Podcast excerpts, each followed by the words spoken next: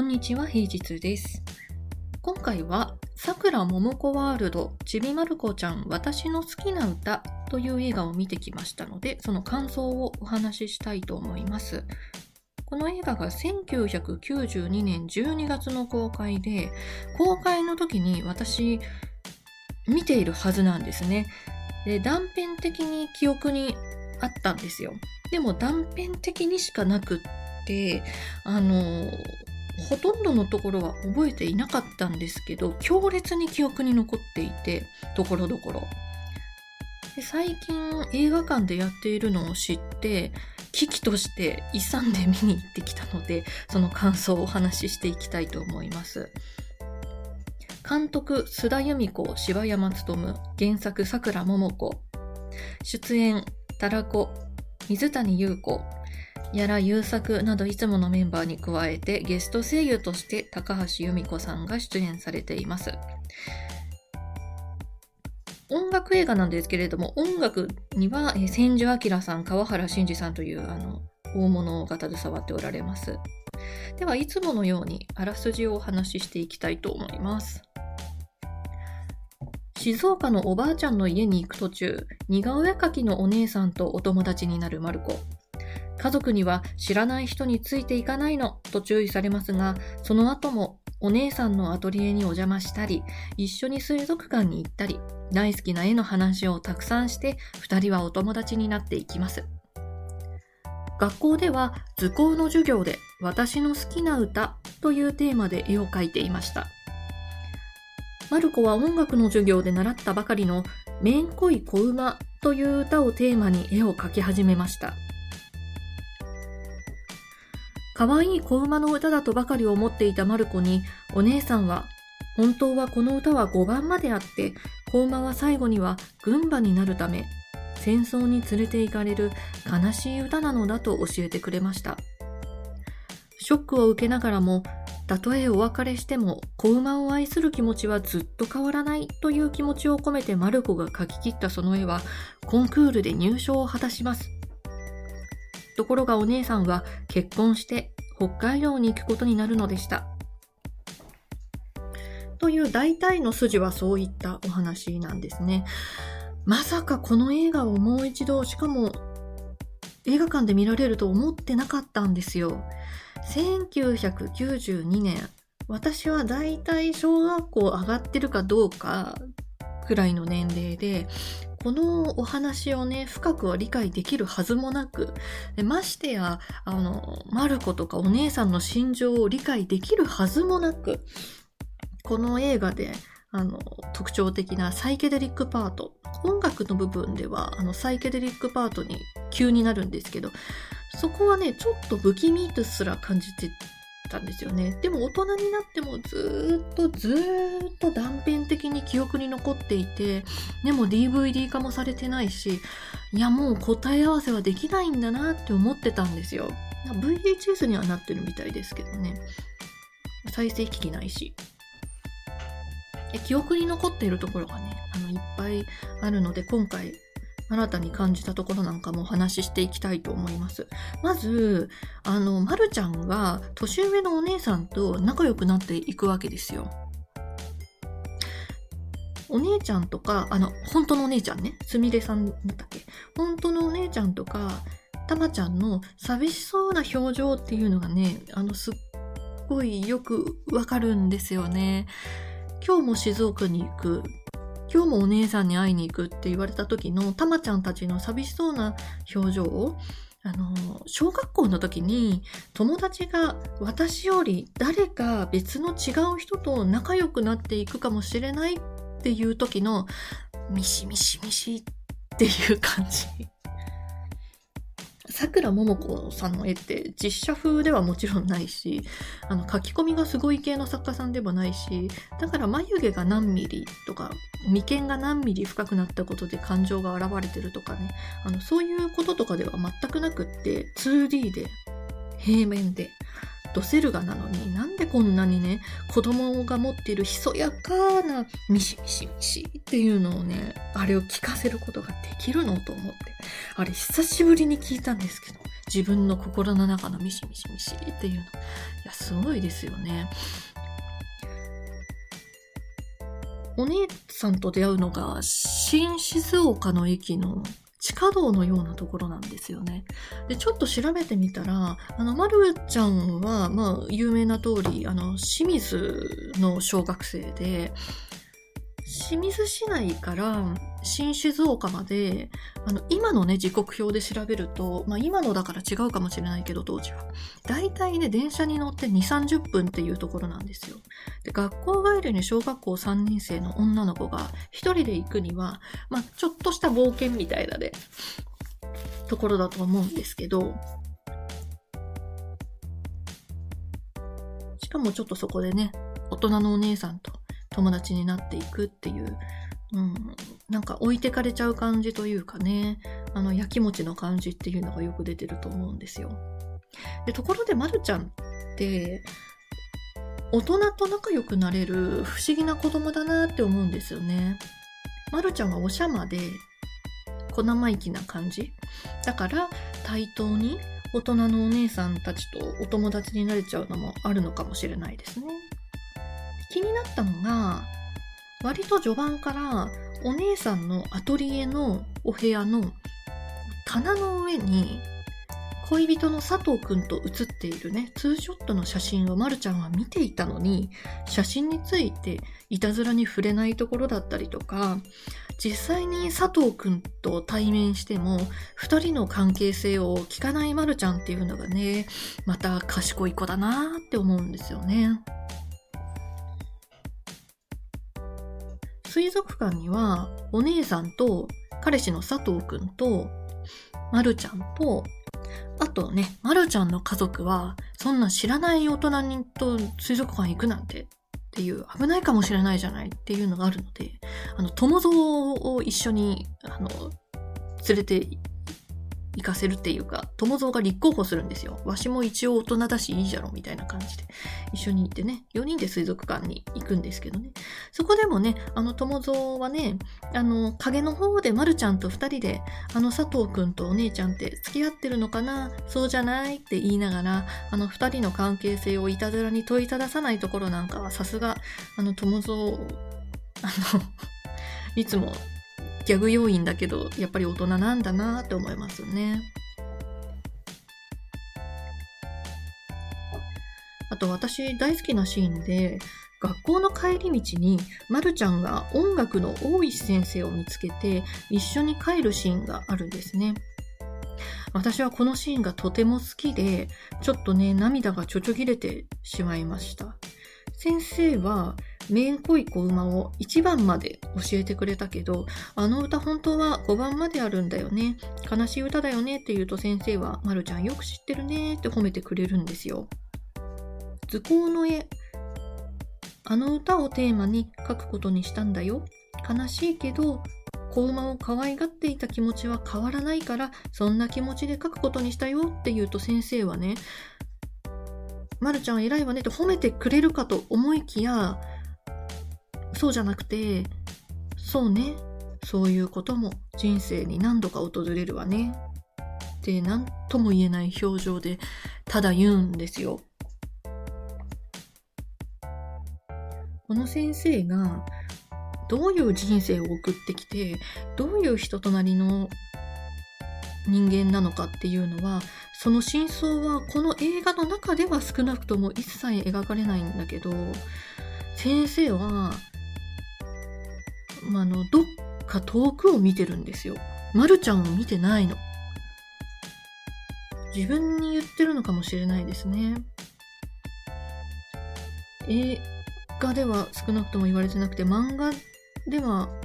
触れられてるのかわからないですけど、ここからは私の推測に過ぎないんですけど、まるちゃんの舞台っていうのは1970年代、特に74年、75年あたりって言われていますね。つまりこの時点で40代以上の大人は戦争を経験してるんだよね。30代以上の大人っていうのは、まあ、戦争、戦後間もない頃に生まれているという。でこの映画の中の有名なギャグシーン、友蔵がめんこい子馬の替え歌を歌っている回想シーンがあるんですけど、で、私が断片的に覚えていたっていう、覚えていたシーンでもあるんですけど、その友蔵の回想シーンには、若き頃の友蔵の後ろには、欲しがりません、勝つまではの張り紙がしてあるんです。そういうことなんですよね。大石先生は多分見た感じ4、50代くらいの女性かな、多分。誰か大事な人とお別れをして、もうそれ以来二度と会ってなくって、でも愛しい気持ちは何にも変わらないまま年を重ねてきて、そういうことは人生に何度かあるわねっていう言葉が出てきたのかなって勝手に瞬時に私が思い込んで私はちょっと涙が出てきてしまいました。ちなみにこの大石先生5番まで歌うとね自分が苦しすぎるんですって。5番まで歌うと悲しすぎちゃうから、まるちゃんたちには1番までしか教えなかったのって言ってました。だから音楽に触れないわけにいきませんね。最初に言わなきゃいけなかった。音楽映画なんですよ。この映画。音楽映画です。大滝栄一、謎のインドネシア音楽、ダンドゥッドレゲエ。ヒロシの入浴の時の鼻歌。細野晴臣。笠木静子、タマ、B 級ダンシング、エンディングテーマ高橋由美子。だから、シティポップにインドネシア音楽にロックにブギにアイドルソングに鼻歌まで見事なセットリストなんですよね。で、音楽に合わせて映像がね、こうずっと流れるんですけど、その映像がサイケな万華鏡みたいな感じなんですよ。行かれた万華鏡があったらこんな感じ？って感じ。あの、インフルエンザで高熱が出て、そこにテキーラをめちゃくちゃ煽ってぐるんぐるんの状態で万華鏡を高速回転させたらこんな感じみたいな。そんな感じなんですよね。で特に私が好きなのは、花輪くんのパートのダンドゥットレゲエっていうやつで、あのナルシシズムのゴンゲとも言える花輪くんが他者。インドネシアの踊り子みたいな女の子に目を奪われて放心する描写があるんですね。お前なんか薬やってんだろみたいな万華鏡具合がすごいんですよね。あとは、浜地が、あの、工作のあの宿題で浜地は笠木静子の買い物武器の絵をテーマに描いたんことで、買い物武器も流れるんですけど、もうその映像は中毒性がやばいです。あの、口の動きが、なんともぬるりと滑らかで、あの、買い物武器って、あの、白黒のミュージックビデオ見たことある人いますかね？あの、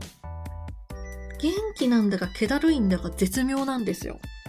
そういう世界に連れて行かれるんですよね。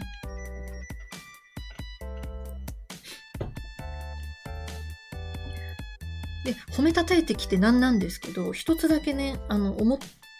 たことというか、言いたかったのは、あの、92年のアニメなんだからしょうがないだろうっていうことを思ったのかもしれないんですけど、あの、お姉さんにプロポーズして、断られた恋人の佐藤くんが、お姉さんにこう言うんです。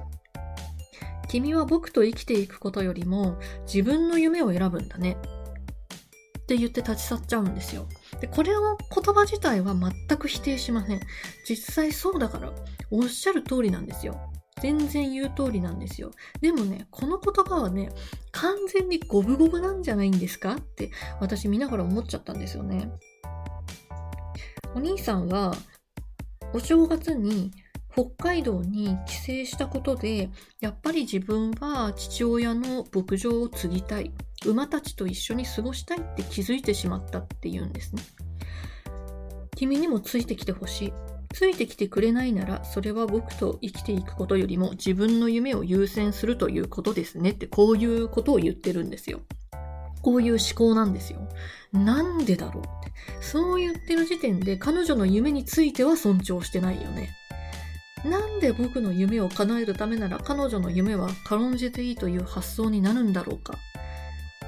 なんでパッシブアグレッシブという言葉がこの時代にあったかは分かりませんが、自分はことさら選ばれなかった被害者だとアピールして、お姉さんの罪悪感をくすぐることで自分にとって都合のいい未来を手に入れようとするんだろうって思っちゃったんですよ。お姉さんは東京で絵の勉強をして自分の作品を売り出して回りたいんですよ。夢を諦めたくないんですよ。で、映画館を出た時は、ちょっとうーんって思ってたんです。うーんって。で、お腹が空いたので映画館を出て、あの、ご飯を食べて帰ったんですね。ハンバーグを食べて帰ったんですけど、なんかご飯を食べてる途中で気づいたんですけど、ここまで憤っておいて気づいたんですけど、時代がどうとか言う前に、この人たち大学生だったんですよね おい。自分が見たとき、中、あの、小学生とか幼稚園とかそのくらいだったから、錯覚したで。危な。そんなに大学生が周り見えてるわけないじゃんですよね。ごめんね、佐藤くん。ごめん。全部ごめん。いや、互いの夢を尊重ってそんなのジジババでも最難関のミッションじゃないですかごめん、佐藤くん。ついね、私は桜桃子ワールドにね、何を見てたんでしょうね。子供目線で子供に戻ってやっぱり見てたんでしょうね。こんなにもね、リアルを見せてくれたんですよ。意外と容赦ないんですよね。だから桜桃子さんの作品って。余計にそれでね、なんか、なんだろう、ちょっと時差をもってして、桜桃子すげーってなったんですよね。まあ、漫画家をずっと目指して子供の頃から来て、思春期もずっとそうやってきたわけですから。で、ましてや桜桃子さんって短大だか大学だか在籍中にデビューされてるんですよね。あの、そうやって、うん、言われたこととか、もしかしたらね、離れていった人間関係とかもあったりするのかなとかって深読みしちゃいましたけどね。うん、お姉さんは結局結婚して北海道に行きます。まるちゃんともお別れの時が来ます。ここで映画の最初から一本通った筋として、ずっと通り続けていたシーンとして通ってきたのがあの絵なんですね。せっかく仲良くなったのに寂しいわねってお母さんに言われたマルコは、うん、でも悲しいお別れじゃないからって笑おうとするんですよ。結局涙が止まらなくなってしまうんだけど、あの絵の決意、最初に言いましたよね。たとえお別れしても大好きな気持ちは変わらない。が、まさに今最後に我が身に降り注いできたんですよ。大石先生に言われた、そういうことは人生に何度か訪れるわね、が、まさに今来たんですよ。それを、ああ、来たと分かって受け入れて笑おうとするマルコ。大成長ですよね。北海道とね、静岡って、まあ今でこそメールとかね、あるじゃんって思うかもしれないんですけど、70年代当時、E メールなんかありませんし、携帯電話もないし、航空券のね、金額なんて、今と相場がもうまるで違いますから、もう手紙とか電話でのやり取りしかないわけですよね。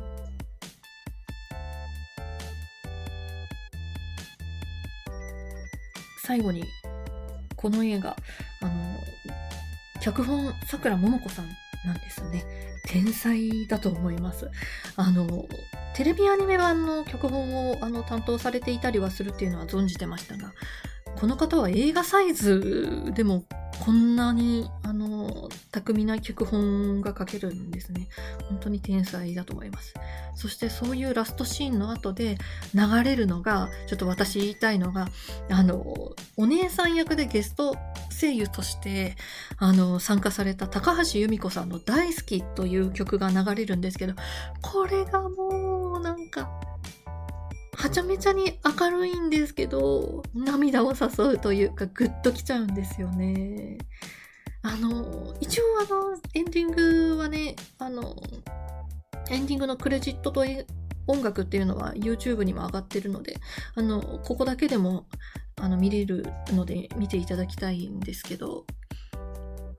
本編見た後だと本当になんかこのストレートな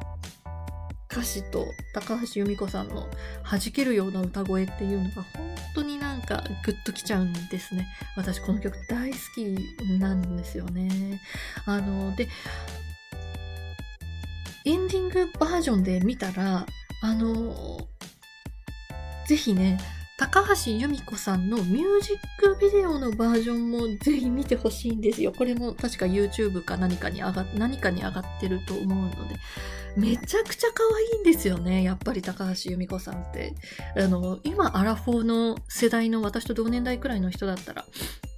絶対高橋由美子さんの、あの、ドラマ、主役のドラマ、何か一個は絶対見てると思うんですけど、めちゃくちゃ可愛いんですよね。南くんの恋人ですよ。覚えてますか？なんあんな弾けるように笑える、あの、ほんとね、眩しい。ぜひ見てほしい。めちゃくちゃ可愛いから。お姉さんのね、あの、優しくて可愛い声にぴったりなんですよね。懐かしいね。はい、なんかすいません。しんみりしちゃいましたけど。あの、この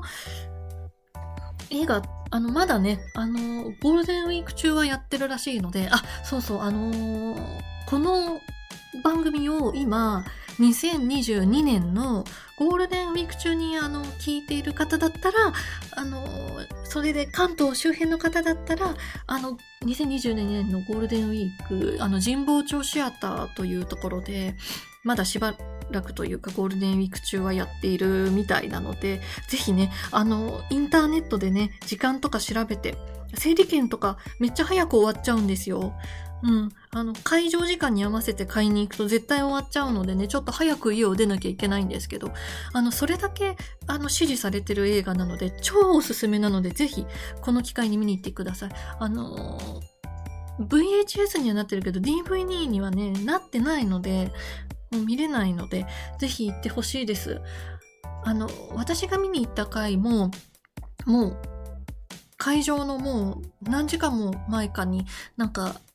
何時間か前に、あの、完売になっちゃってて、で、会場はね、もう親子連れから、私と同年代から、もう Z 世代的な若者まで、あの、年齢問わず楽しんでました。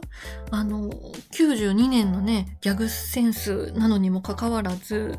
あの、ギャグシーンではね、みんな笑ってた。平和、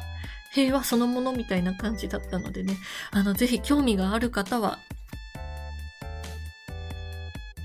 行ってみてほしいです。